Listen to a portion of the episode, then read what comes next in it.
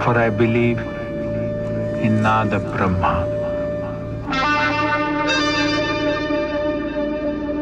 The sound is God.